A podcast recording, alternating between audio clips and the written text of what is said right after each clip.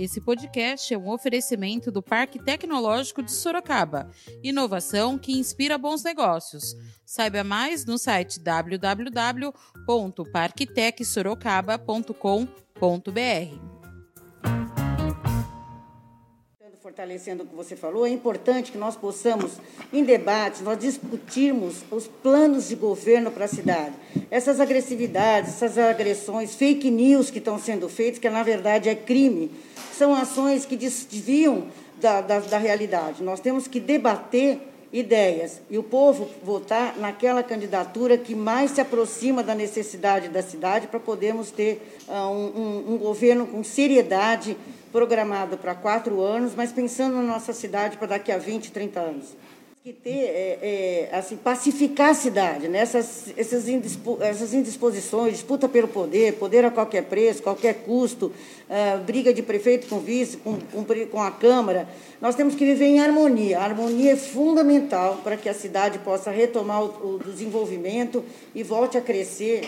Aquela cidade que a gente tinha lá para trás, né? que a gente quer orgulho que ela volte a ser. Da redação do Jornal Zenorte, eu sou Ângela Alves. Neste episódio do podcast, falamos sobre a live promovida pelo Jornal Zenorte com os candidatos a prefeito. E hoje mostramos as propostas da candidata Maria Lúcia Amari, do PSDB. Hoje é quarta-feira, dia 21 de outubro. 45, oh, oh,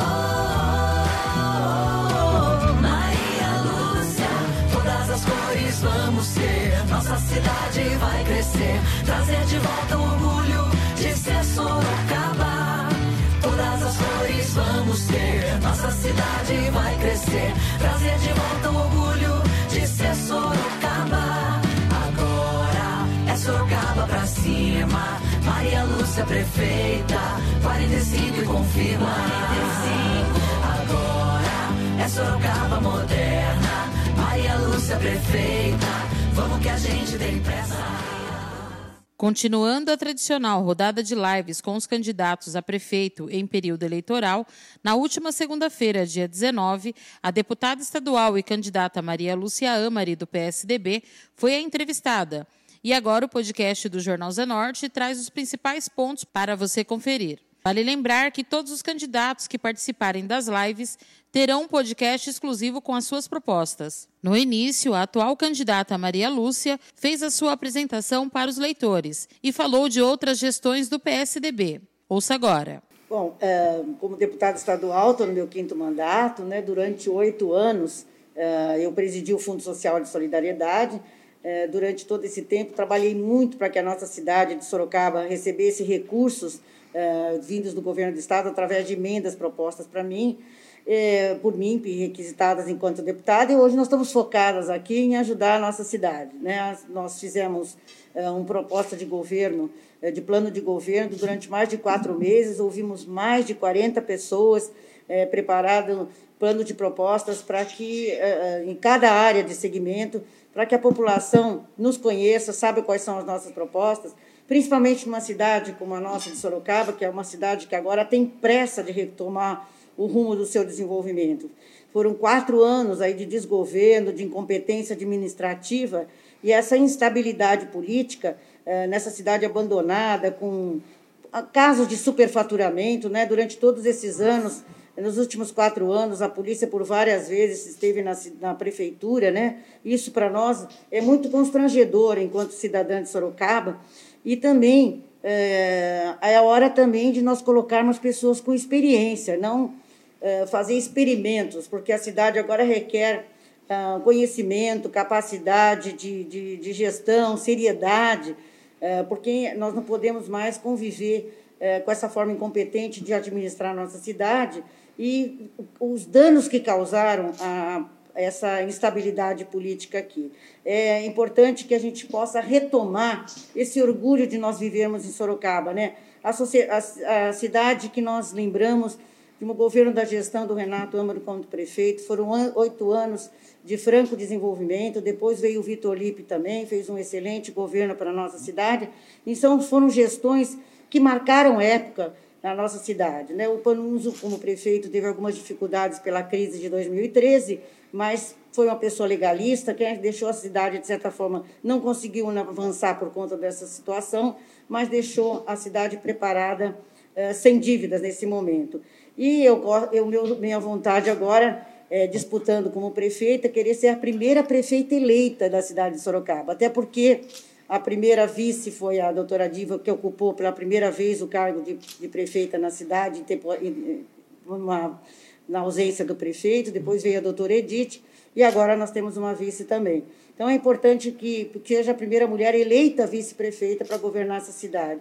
Com o nosso olhar feminino, com a nossa sensibilidade, com a nossa firmeza e com a nossa experiência. A candidata falou sobre os seus projetos para a saúde. Bom, prioritariamente, a saúde é prioridade, não temos a menor dúvida, é a maior queixa da população. Né? Nos últimos anos, ela tem sido mal cuidada, maltratada, nós vamos retomar esse, o desenvolvimento. E é o atendimento à saúde de qualidade, que saúde é básico para qualquer coisa. Primeiro, reduzir as filas.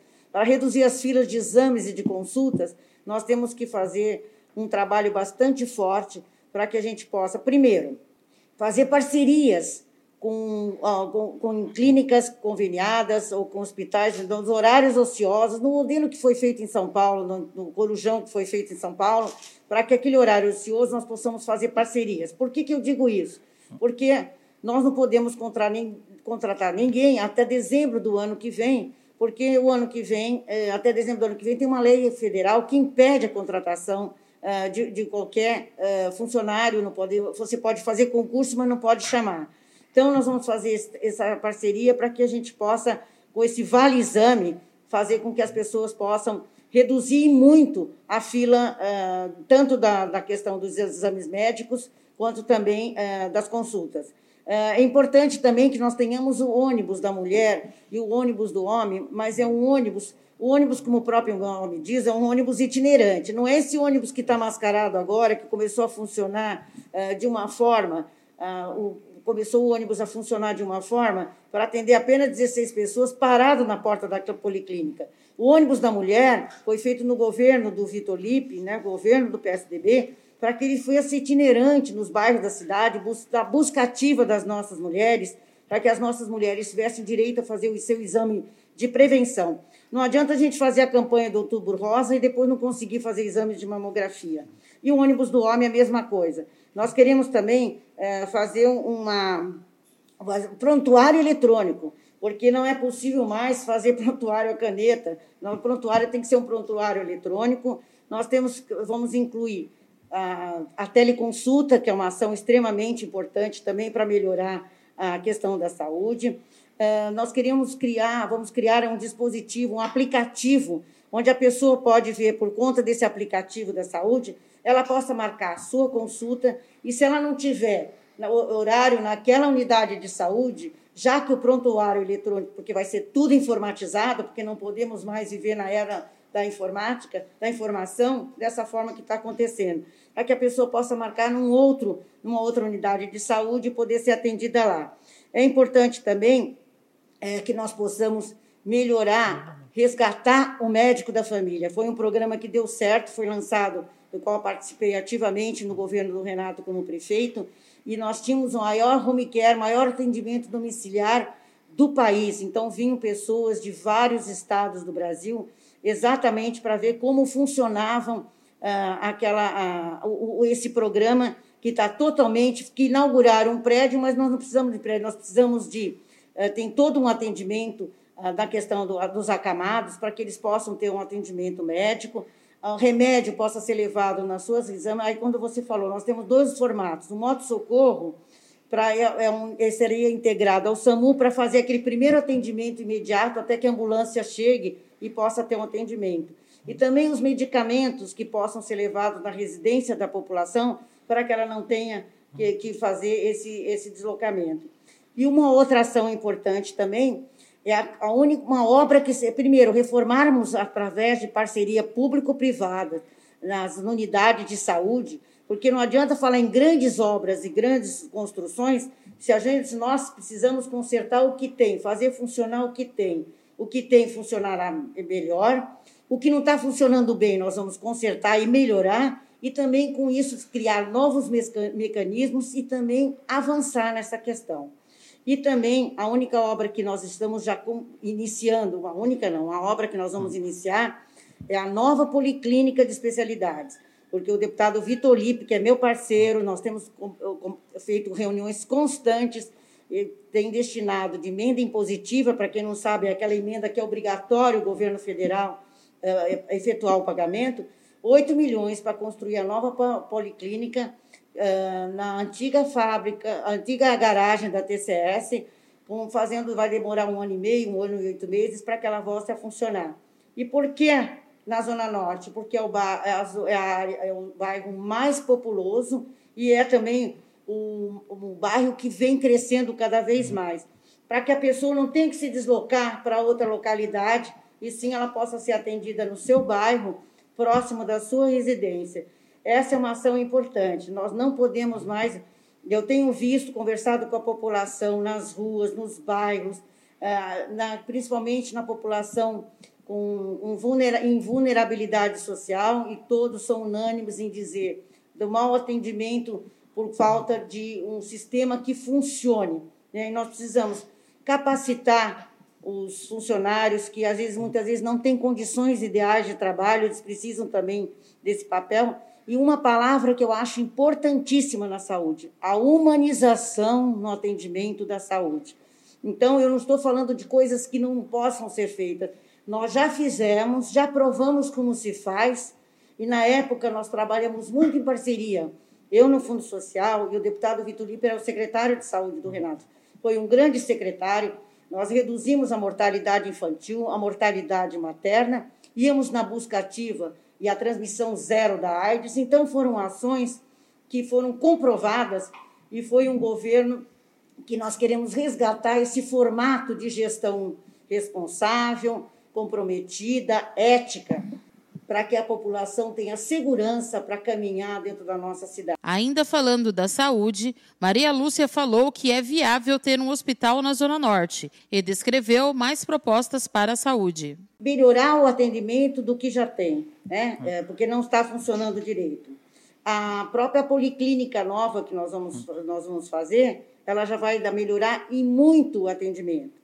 É, então, nós não podemos, nesse momento, realmente, porque não tem recursos para fazer um novo hospital nesse momento, mas ampliar o atendimento para que a gente possa melhorar as condições de saúde. É, o que não pode faltar é o atendimento. Se não temos recursos para construir nesse momento, a não ser a policlínica de especialidades, tem uma outra ação que eu esqueci de falar na questão da saúde.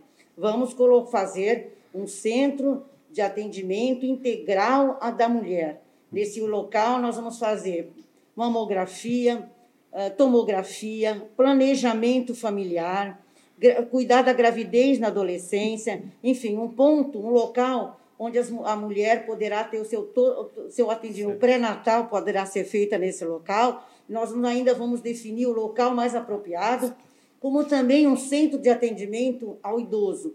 É, hoje nós precisamos de atendimento melhor de geriatras. E lembrar que nesse governo não foi contratado nenhum ginecologista. É fundo, como é que se fala de cuidar da mulher se nós não, não teve nenhuma contratação de ginecologista? Nós precisamos fazer parcerias para que possa ter em cada unidade de saúde um ginecologista para atender as nossas mulheres. Porque nesse centro que nós pretendemos de, integrar, de atendimento integral à saúde da mulher, com certeza nós vamos ter que ginecologista. Então não basta ser mulher, nós temos que ter compromisso com as nossas mulheres. E o compromisso se faz com ações afirmativas de resultado. É, não basta falar, nós temos que executar para que as nossas mulheres se sintam protegidas e atendidas, porque a mulher é o esteio da família. Ela precisa ter essa retaguarda na saúde para que ela possa cuidar da sua família. Maria Lúcia falou sobre como vai ser o seu secretariado. Primeiro, nós precisamos fazer uma reforma administrativa e ver quais as secretarias que devem permanecer e quais as que não devem permanecer. Segundo, o primeiro critério que tem que ter para um secretário tem que ser um critério da capacidade técnica. É bom lembrar que durante os últimos sete meses nós tivemos 23, 23 trocas de secretários. E fica inviável governar dessa forma. Nós temos que ter secretário comprometido para organizar a cidade por quatro anos, com capacidade técnica Claro que é importante que ele possa ter é, o poder de articulação para que ele possa é, fazer o seu trabalho. Não tem os compromissos nenhum. A gente percebeu muita troca agora por partidos políticos. Até um, duas semanas atrás estavam trocando o secretário para um governo que termina dia 31 de dezembro. Então, nós temos que ter essa responsabilidade de não usar os cargos públicos, essa troca para apoios políticos. Nós temos que pensar o que é melhor para a nossa cidade secretários com capacidade técnica e um olhar para a nossa cidade comprometido com resultados, com eficiência e resultado. Repito, cidade de Sorocaba tem pressa, precisa se modernizar e recuperar esse tempo perdido. Não podemos ficar fazendo essa troca porque dá uma instabilidade na cidade.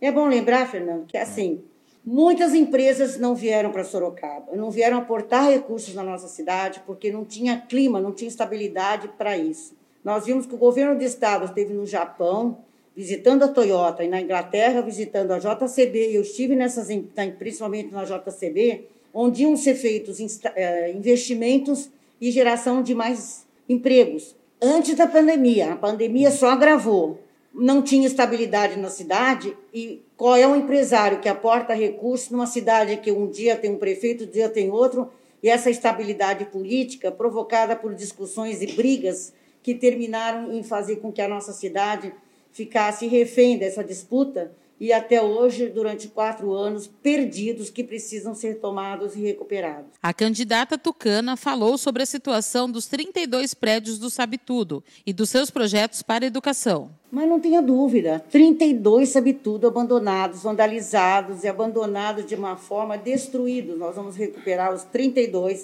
uh, Sabe Tudos que foram, uh, foram uh, construídos no governo do, do então prefeito Vitor Lipe. É um programa extremamente importante. Nós vamos resgatar todos esses cursos que tinham lá, mas avançando mais adequados à necessidade do mercado de trabalho atualmente, como um apêndice também do Parque Tecnológico e também para que as pessoas da terceira idade possam se sentir inseridas na questão da comunicação da, da rede social. Isso é importantíssimo. E tem que trabalhar em sintonia com ah, as empresas da cidade de Sorocaba, né? junto com o CIES, quais as empresas que estão na cidade, quais as que estão vindo para a cidade, que tipo de empregos elas vão precisar, para que nós possamos formar jovens que possam já ter uma empregabilidade eh, garantida por conta do curso preparado para isso. A, a Unitem, que hoje chama Unitem, mas que era a Universidade do Trabalhador, foi criada, foi um dos programas que eu administrei no começo do governo do Renato, cursos para que a gente possa profissionalizar as nossas mulheres também empreender, criar, estimular o empreendedorismo, os startups, ah, para que a gente possa ter um avanço ah, na cidade. Né? Então, ah, o que, com relação também à educação, bem lembrar que nós estamos reformar as nossas escolas que estão totalmente abandonadas, com parcerias públicas e público-privadas. Precisamos fazer monitoramento para que não haja essa invasão das escolas que não tem nenhuma proteção no patrimônio público, né? Os prédios estão, os próprios estão completamente abandonados. E lembrar também é, do, do que nós precisamos fazer. Nós precisamos fazer, assim que começar o ano, nós fazemos um, uma, um reforço escolar no contrafluxo das nossas crianças, um atendimento que é um programa que tem no governo do estado, que é o atendimento psicológico para nossos alunos e para os nossos professores, porque nessa pós-pandemia, pandemia, nós vamos precisar de um suporte psicológico, investir na capacitação dos nossos educadores e prepararmos para que esse ano letivo possa ser resgatar o programa que tinha no estado, que era a escola da família, porque a gente possa, para que nós possamos abrir essas escolas no final de semana. E tudo que eu estou falando, não é coisa que nós vamos inventar. Foram coisas que já foram feitas, que deram resultados e que foram abandonadas de uma forma irresponsável. É dinheiro público jogado de qualquer forma. E também eh, nós vamos usar muito a tecnologia para atualização dos nossos docentes. Agora, é importante lembrar também a garantia do direito da criança, a creche. A creche é o direito da criança, também passa a ser também o direito dos pais, mas é prioritariamente é, dar o direito à nossa criança, delas estarem estimuladas nas suas creches, de, da forma pedagógica, social, enfim. O que nós precisamos Hoje nós vamos ter dificuldades com algumas escolas, com algumas creches. O que, que nós vamos fazer? Temos quase 3 mil crianças. Vamos fazer a gestão compartilhada que deu certo, porque nós vamos fazer concursos, mas enquanto não podemos contratar até dezembro de 2021, essas creches com gestão compartilhada vão servir para colocarmos as nossas crianças e as mulheres irem para o seu mercado de trabalho, sabendo que as suas crianças, seus filhos estão sendo estimulados pedagogicamente, psicologicamente, emocionalmente e sob o ponto de vista também educacional. Então, são várias ações. E eu queria lembrar mais uma coisa. Uh, eu achei um absurdo, a Secretaria da Educação levou quase quatro meses para começar a implantar porque as crianças são menos cidadãos, as crianças são menos cidadãs do que as crianças da escola particular ou do que as crianças da escola estadual. Nós não temos uma TV na, na Câmara Municipal. Se a criança não tem ou um, computa, um computador na casa ou não tem um, um celular com aplicativos para que elas possam se utilizar, todo mundo tem na sua casa uma TV. Era só usar o, o, todo o sistema de TV da Câmara Municipal para as crianças terem um pouco de aula virtual. Ficou muito prático chegar e dizer tchau até 2021. Né? E aí, sem nenhum tipo de estimulação, sem nenhum projeto educacional, as crianças ficaram ceifadas do vínculo com os, com os professores, com seus coleguinhas de classe, e os pais, de repente, tiveram que, além de trabalhar, tendo que fazer todo o processo educacional com as suas crianças. Fora que também muitas crianças elas não têm sequer condições eh, de fazem a única merenda mais fortalecida é da escola na hora da escola as crianças nem isso ah, teve competência a gestão municipal para poder introduzir um cartão merenda que pudesse chegar ah, para socorrer essas famílias em vulnerabilidade e também os alunos o direito delas de, de estudar de se alimentar foram simplesmente ignorados Maria Lúcia Amari falou das suas propostas para a segurança. É, o que eu tive conversando muito com os guardas municipais, com os guardas municipais, na associação deles, conversei uma ação muito importante. É, uma das questões que eu conversei com eles foi, primeiro, o número de, de guardas municipais é insuficiente, principalmente uma boa parte deles vai se aposentar a partir do ano que vem. Nós temos que mexer um pouco, uh, cuidar do regime de previdência, que é uma pretensão deles. Nós estamos articulando e conversando como seria a, a reforma dessa previdência com relação às guardas municipais e também preparar através de um concurso tendo, tendo regularizado, porque eles têm chegam num ponto que eles não têm mais como fazer um, ter um acesso para melhoria. Uhum. Tá? Então, temos que rever a condição da Guarda Municipal com melhores equipamentos para que eles possam ter um atendimento uh, mais, de mais qualidade. Uma das, ideias, uma das questões que eu também conversei com a Guarda Municipal é fazer uma lista tríplice indicada pelos, pela Guarda Municipal, porque quando você vai, vai por um comando, você, quem vai comandar, tem, quem vai comandar tem que ter liderança sobre os seus comandados. E essa lista, eu não tenho, eu não faço compromisso com as pessoas antes de ganhar a eleição. Assim que ganharmos a eleição, é importante que eles possam indicar três nomes, é uma sugestão que nós fizemos, e dentro desses três nomes, nós possamos conversar com eles com aquele que se identifica melhor com a proposta que nós temos. Por quê? Não adianta indicar um comandante que não tem, não tem uma, vamos dizer assim, uma, uma ascensão uh, com relação aos seus comandados. Com relação à segurança, é importante fazer muralha eletrônica, isso é fundamental para garantir a segurança da nossa cidade. Monitoramento em todas as nossas escolas, estimular a, vigilan a vizinhança solidária, que é um programa que deu muito certo, estimulando também a aquisição de câmeras de monitoramento. Uma das coisas bastante importantes também a, é que tem um sistema integrado entre as polícias, porque eu lembro, falo sempre do governo do qual eu participei. No governo do Renato, as polícias se reuniam, civil, militar, a Guarda Municipal, a Polícia Federal, e tinha a, o patrulhamento aéreo do, do Águia para que pudesse. Uh, na, nós temos três saídas na cidade, é uma cidade que tem muito difícil de controlar pela Raposo, Castelo e pela cidade, saída para a cidade de Porto Feliz, para que trabalhassem integradas, resgatar as rondas Base móvel, bairros mais afastados, como tem uma base da Polícia Militar no Éden, nós precisamos construir base, bases fixas em, cidades, em bairros mais afastados, por exemplo, Aparecidinha, é, Brigadeiro, é, são bairros, e o Parque São Bento. O Parque São Bento é um bairro que praticamente, podemos dizer que está abandonado, sem escolas, é, numa situação bastante grave em termos de ausência do poder público em obras importantes para a cidade. É, também lembrar que uma das coisas que garante também a segurança é a questão da iluminação. Nós temos mais de 8 mil lâmpadas apagadas na cidade. A cidade está escura, está apagada. Parques, praças, ruas, avenidas. Por onde eu ando, é uma lâmpada sim, três não. Então, isso faz com que estimule a, a insegurança né, em bairros onde os assaltos são mais frequentes e também é, é importante que essas lâmpadas, não lâmpadas de mercúrio, temos que trocar por lâmpadas de LED e também uma iluminação fotovoltaica para que a gente possa energia com custo mais baixo e com isso a gente possa ampliar o atendimento da iluminação, que também é uma garantia de segurança.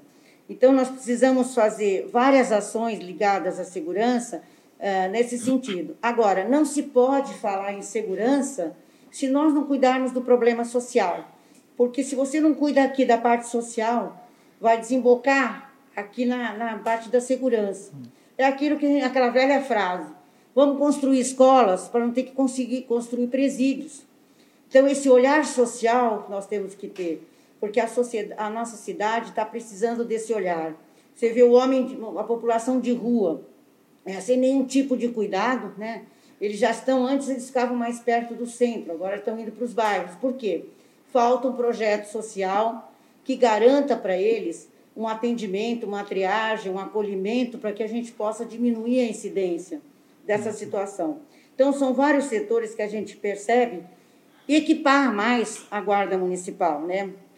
Com, com veículos, uh, veículos, equipamentos, uniformes. Eu fiquei estarrecida de ver que as, alguns têm um uniforme que, inclusive, não está nem em condições mais de uso. E não tem uma reserva de uniforme para eles.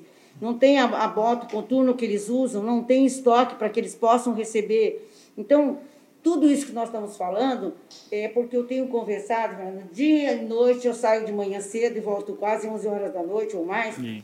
conversando com, as, com, a população, desde a população de, de invulnerabilidade social, com, até associações de classe, associação comercial, com os empresários, enfim, tenho conversado com a população para entender melhor o que acontece na nossa cidade. Isso é muito importante não basta dizer que conhece a cidade, você tem que conhecer, mas resolver os problemas. Não adianta identificar os problemas e não apresentar soluções.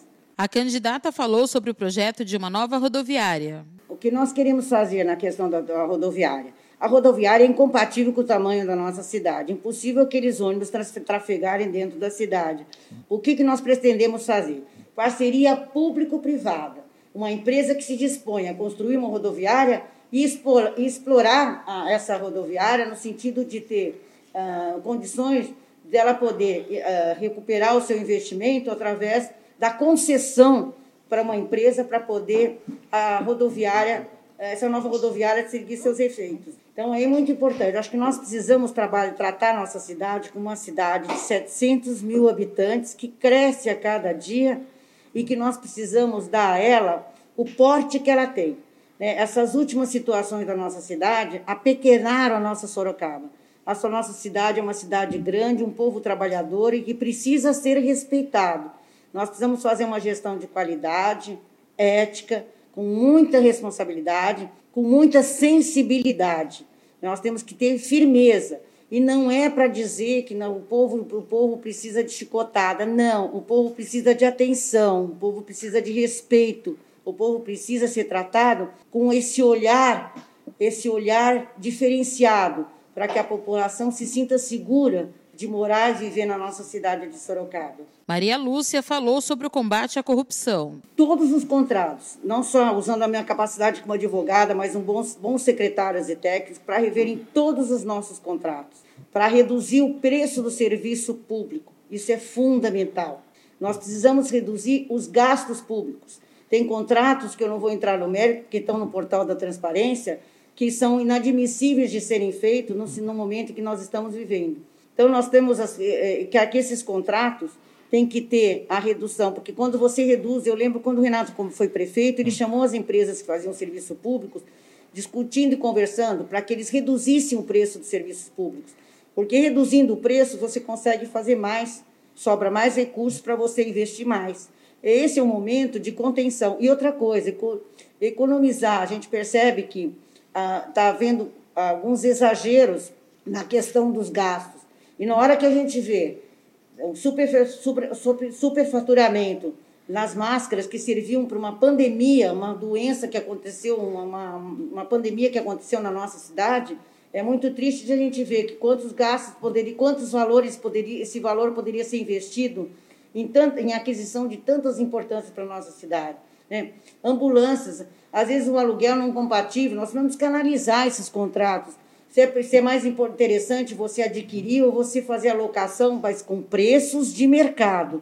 E é isso que nós vamos rever todos os contratos para ver se eles estão compatíveis com o preço de mercado.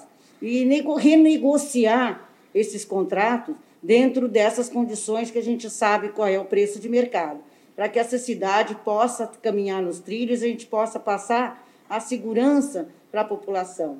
Né? Nós percebemos que várias cidades do, do, do, do país elas dão uniformes para as, crianças. Então não adianta você exigir que a criança volte para casa porque está sem uniforme, se ela não tem condições de adquirir um uniforme.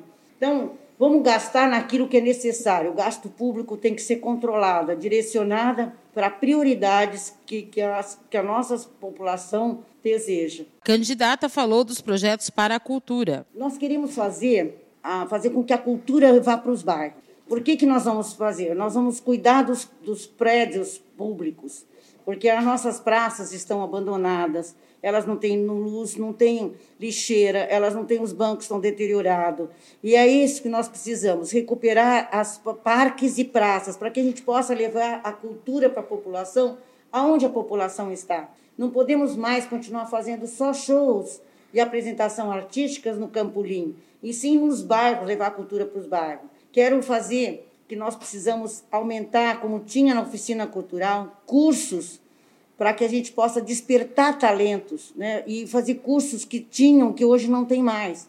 Nós temos que resgatar. Precisamos também, com parceria público-privada, nós precisamos construir um teatro à altura da nossa cidade e reformar o teatro municipal para que ele possa atender às nossas necessidades.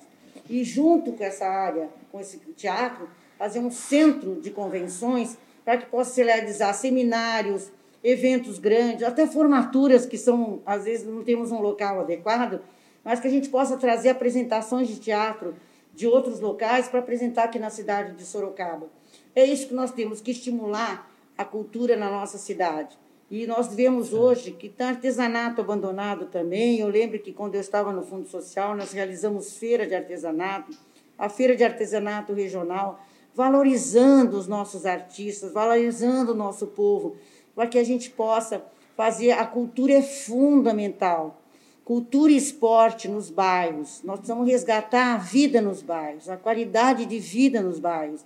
Porque a população chega no final de semana, não tem atrativo nenhum então, nós vemos que a, a rua não pode ser um atrativo melhor para os nossos jovens, para as nossas crianças, do que o esporte e o lazer. Isso é fundamental. Levar eventos uh, religiosos, esportivos, culturais para, as nossas, para os nossos bairros, para que eles possam ter melhorar a qualidade de vida da população. Por fim, a candidata fez as suas considerações finais. Oportunidade de nós falarmos um pouco do nosso plano de governo essa é uma parte do nosso plano de governo que foi construído, que as pessoas possam analisar o nosso passado, sabendo que nós somos ficha limpa, para saber o que nós estamos fazendo agora, no meio de tanto é, dessas candidaturas, com tantos problemas policiais, problemas judiciais, e nós não queríamos muitas brigas e disputas.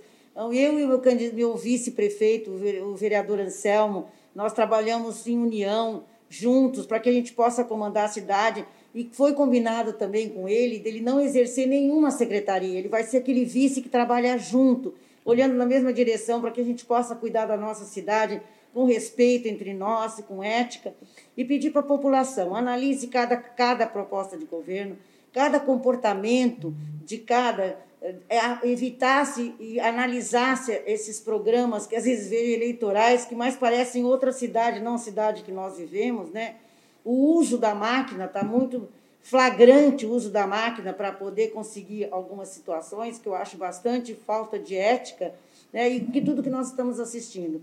Olhe a nossa história, olha todo o meu passado, toda a minha história, todo todo meus mandatos como deputado, meu comportamento, Fui vice-presidente da Assembleia Legislativa, representando a nossa cidade de Sorocaba. Então, que vocês possam ver que nós queremos o melhor para nossa cidade. Sorocaba tem pressa, pressa, pressa para se modernizar, pressa para ter um governo com ética, responsabilidade, respeito ao voto popular, que nós, em vez possamos ter um relacionamento saudável, prefeito e eu como prefeito e meu vice, e também harmonia com a Câmara Municipal que a gente possa, uma vez por mês, enfim, uma vez cada dois meses, a gente possa ir na Câmara Municipal, prestar contas do nosso trabalho como prefeita da cidade, para que exista esse respeito, essa harmonia, onde se possa haver um diálogo mais franco. Respeitada a independência de cada um. Não pode existir, cada um tem que exercer a independência, mas com harmonia. E não esquecer, o nosso voto, o voto de vocês, o voto, meu o voto é 45, pode ter certeza que faremos uma gestão, queremos marcar a história da nossa cidade como a primeira prefeita eleita pelo voto popular e fazendo a diferença na cidade de Sorocaba.